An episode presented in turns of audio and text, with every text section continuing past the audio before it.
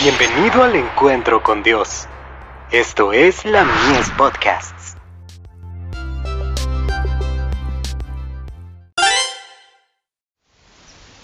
Cada día con Dios.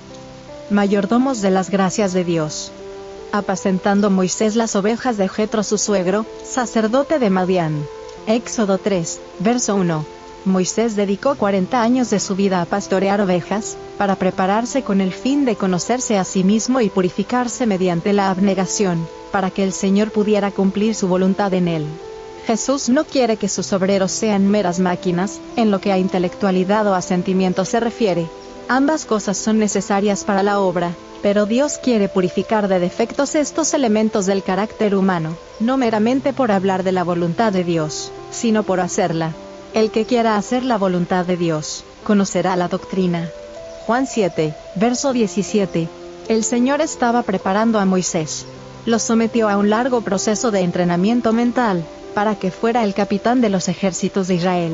Los hombres señalados por Dios recibirán inspiración, pero no de ninguno que tenga un alto concepto de su superioridad mental porque todo hombre a quien Dios use para hacer su voluntad, debe tener un humilde concepto de sí mismo, y debe buscar la luz con fervor perseverante. Dios no quiere que nadie se convierta en un novato, se sumerja en una humildad voluntaria y se incapacite cada vez más. El Señor invita a todos aquellos con quienes trabaja a que se esfuercen mentalmente al máximo, y que oren, esperen y crean al máximo también. Muchos, como Moisés, han tenido que desaprender bastante para aprender precisamente las lecciones que necesitaban. Moisés tuvo que prepararse mediante la más severa disciplina mental y moral, y Dios trabajó con él antes que estuviera en condiciones de educar la mente y el corazón de los demás. Había recibido su instrucción en la corte egipcia.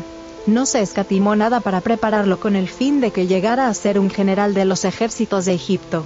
Las falsas teorías de los idólatras egipcios habían penetrado en su mente, y no se podía desembarazar fácilmente de las influencias que lo rodeaban y de las cosas que veía. Eso mismo ocurre con los que reciben una preparación incorrecta en cualquier ramo de trabajo. Toda la idólatra basura de la tradición pagana tuvo que desaparecer, porción tras porción, punto por punto, de la mente de Moisés. Dios lo ha hecho todo por nosotros. ¿Qué hemos hecho nosotros por Él? ¿Seremos fieles mayordomos de su gracia? Manuscrito 45, del 8 de noviembre de 1890, diario escrito en Sense, ahora Stanley, Virginia.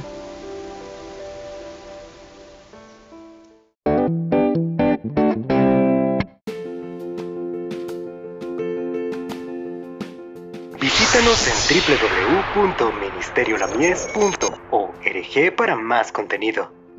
Dios te bendiga.